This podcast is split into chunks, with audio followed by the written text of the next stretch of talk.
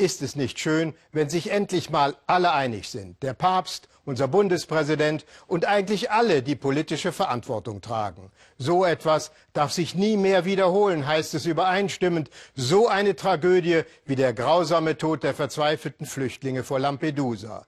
Die Insel 130 Kilometer von der tunesischen Küste entfernt und 200 Kilometer vor Sizilien gelegen, ist seit Jahren das Hoffnungsziel für Hunderttausende. Aber wie viele auf ihrem Weg nach Europa schon ertrunken sind, das weiß niemand genau. Und die 4500 Bewohner der Insel, sie leben schon jahrelang mit dem täglichen Kampf zwischen Seenotrettung und Verzweiflung. Jetzt sind sie zum Friedensnobelpreis vorgeschlagen worden. Aus Lampedusa Bernd Niebrügge. Für Tauchlehrer Simone ist ein Tag wie heute eigentlich ein verlorener Tag.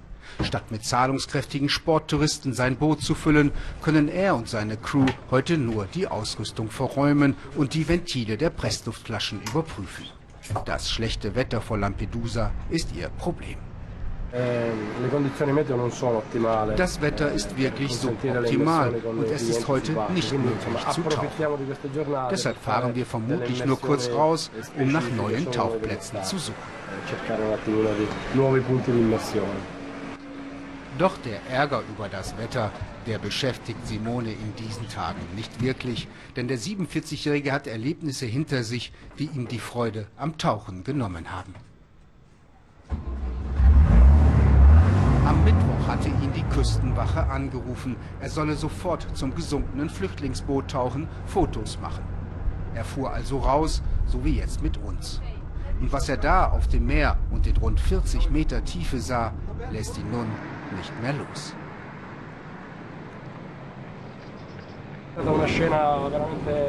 Vor meinen Augen erlebte ich schlimmste, apokalyptische Szenen. Das Meer war voll mit Kleidern, mit Kinderschuhen und so viel Tote.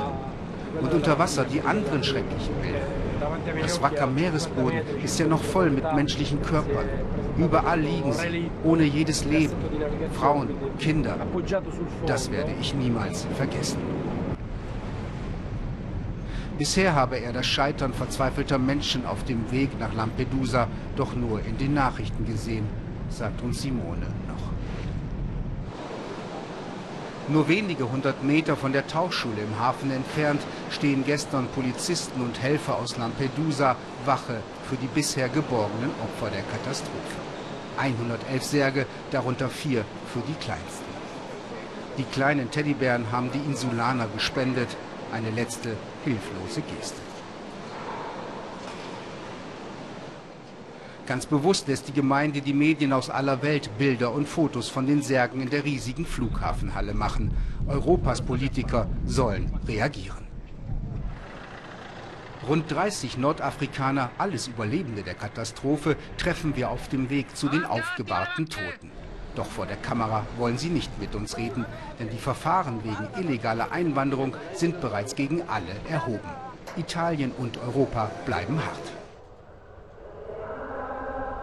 In der Nacht durchdringen die Totengebete des Imam und das Wehklagen der Überlebenden die nächtliche Stille der kleinen Insel Lampedusa.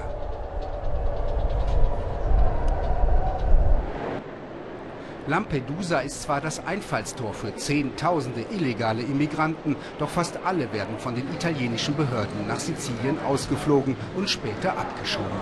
Auf Lampedusa bleiben nur ganz wenige, kein Problem also für das gewohnte, unaufgeregte Leben der Inselbewohner.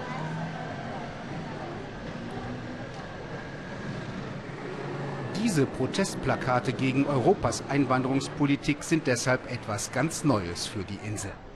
Die illegalen Flüchtlinge können doch nicht nur das Problem Italiens sein, wie viele Europäer nun behaupten, kritisiert auch Grazia Meliosini, noch immer geschockt von der Katastrophennacht. Sie und ihre Freunde hatten gerade eine Nacht auf dem Segelboot verbracht, als Hilferufe sie alarmierten. Wir alle haben angefangen zu weinen, denn uns wurde klar, dass Hunderte gekentert sind. Es war ein Berg, eine Insel von Schiffbrüchigen, auch Frauen und Kinder. Direkt vor unseren Augen starben die Menschen, aber das Schlimmste war, wir mussten entscheiden, retten wir die beiden links oder die beiden rechts im Wasser? An Bord entstand schließlich Panik und wir mussten mit 47 Geretteten abdrehen, sonst wären wir selbst gekentert. In der Ambulanz von Lampedusa werden seit über 20 Jahren alle illegalen Einwanderer untersucht, auch die, die die Reise mit ihrem Leben bezahlen mussten. Wir haben uns hier mit dem Gynäkologen Pietro Bartolo verabredet. Er hat gerade den letzten, den 111. Totenschein ausgefüllt. Tod durch Ertrinken, durch Verbrennungen, durch Verletzungen. Kein anderer Kollege wollte das tun. Nun ist der 50-Jährige am Ende. All dieses zu sehen ist einfach nur schrecklich. Natürlich versuche ich alles zu tun, aber das ist doch die Arbeit eines Leichenbeschauers. Es ist hier ein wirklicher Skandal, eine Schande, wie es der Papst doch schon gesagt hat. Ich kann nicht mehr und ich denke daran, mit dieser Arbeit oder dem ganzen Arztsein einfach aufzuhören. Heute Mittag konnten Taucher der Küstenwache endlich mit der Bergung der vielen noch unter Wasser und im Wrack liegenden Leichen beginnen. Und wieder müssen die Menschen identifiziert, Totenscheine ausgestellt werden. Der Arzt Pietro Bartolo wird es tun.